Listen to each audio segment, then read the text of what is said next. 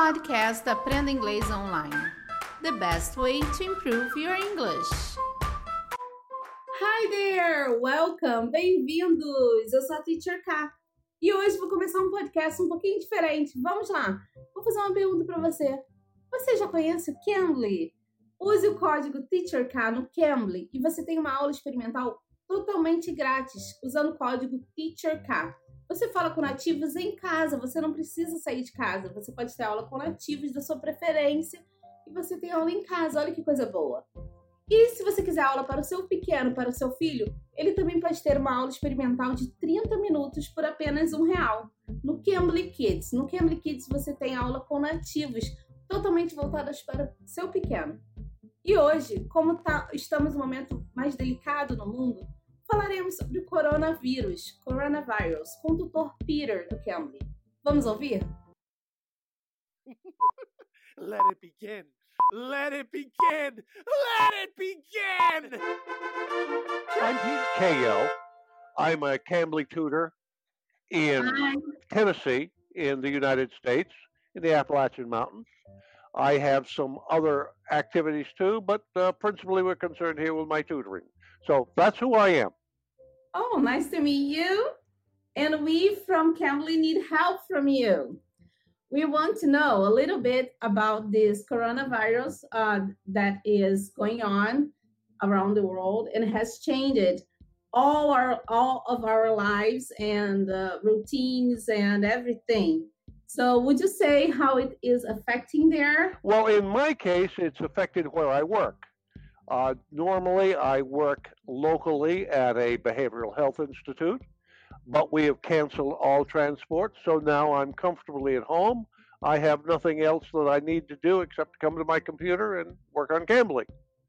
So that's my personal experience with it. lá. Aí ele disse que pessoalmente para ele, ele como trabalha em outro lugar, numa outra instituição, ele não pôde sair de casa. Então, como cancelaram os transportes, ele está só trabalhando no Cambly em casa mesmo.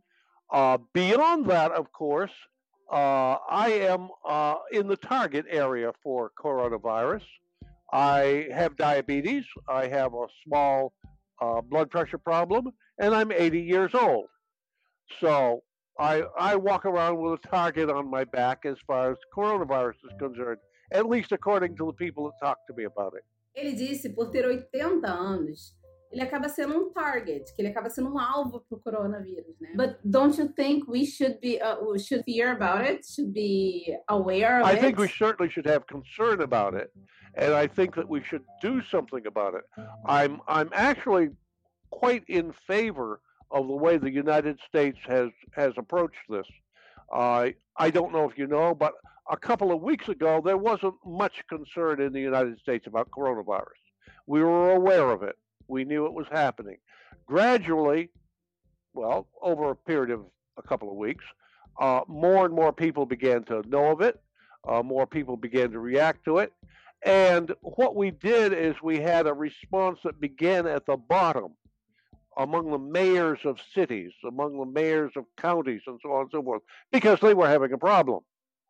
People around them did, but they had three or four cases.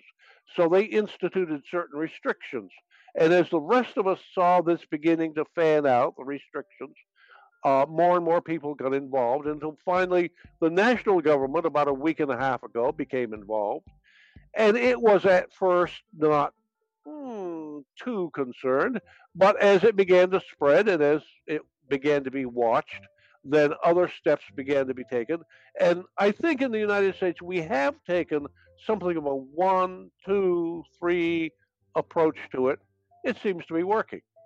And I think we should. We shouldn't ignore it. Ele disse que de umas semanas para cá, os Estados Unidos têm tido restrições, cuidados com a doença que, vem, que começou a se espalhar. E aí, as medidas que os Estados Unidos vêm tomando, as restrições, têm funcionado. E ele acha que a gente precisa se preocupar sim com a doença. a couple of hours ago, I was talking with a fellow in Madrid who is at home. He's at home because he cannot leave his building.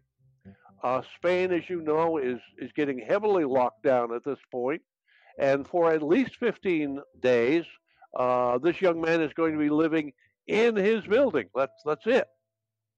All he's going to be doing. Ele disse que há poucas horas atrás estava falando com um aluno de Madrid, em que ele está vivendo dentro de casa durante esses 15 dias. Não pode sair, ele tem que ficar preso dentro de casa. I've talked to a couple of people in uh, China, uh, and they are uh, they're concerned. They're not moving around much. The coastal area of China, and uh, yeah, uh, they're everybody everywhere seems to have at least some concern.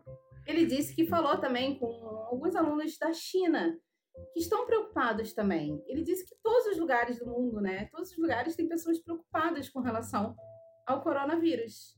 That, that's a kind of a shotgun question.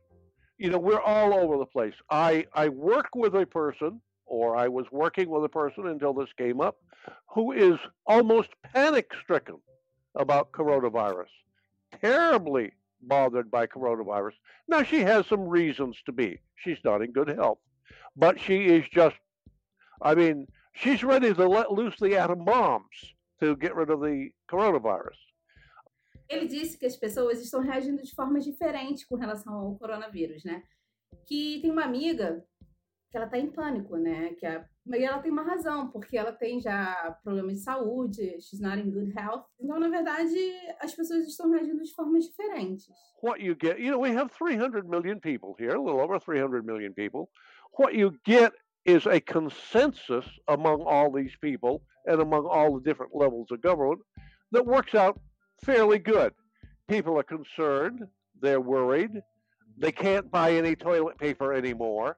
They can't buy any sanitizer anymore because the stores are all sold out. Uh, there are funny things to it too, but they're not panicking.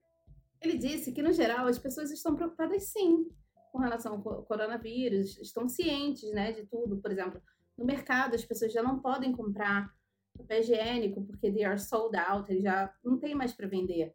Então, coisas assim já estão acontecendo. We have a problem with our stock market and we have a problem with our finances because, of course, we have literally millions of businesses that are not making any money today. Ele disse que eles estão tendo problemas na bolsa, na, na economia, que óbvio, porque muitas pequenas empresas não estão fazendo nenhum dinheiro, né? Eles não, they're not making money, eles não estão produzindo. Então eles estão tendo esse problema também lá já. They can deliver food. They can take orders and deliver food, but they can't have anyone in the restaurant. Eles estão fazendo entrega de comida, né? Entrega de comida eles fazem, mas receber clientes no restaurante não acontece mais. Yeah. The more movement that you can keep down, the better off you are. Movement is really the critical factor. It's not masks or sanitation or or any of that stuff. It's movement of people. If someone does not come by you who has the coronavirus, you won't get the coronavirus. It doesn't make any difference what you do. Ele disse que quanto menos movimentos fizermos, tipo de sair, de ir pra rua, de encontrar pessoas, é mais fácil a prevenção do coronavírus. It was really nice talking to you. Okay. Thank you for asking me, and I hope you have a great afternoon. Bye now. Ok, you too. Bye! Essa foi a nossa conversa com o Dr. Peter do Cambly. Faça você também a sua parte com relação ao coronavírus. Se cuidem, tá? Eu sou a Teacher K e espero vocês aqui no próximo episódio. Bye, take care. You can. You can bleed.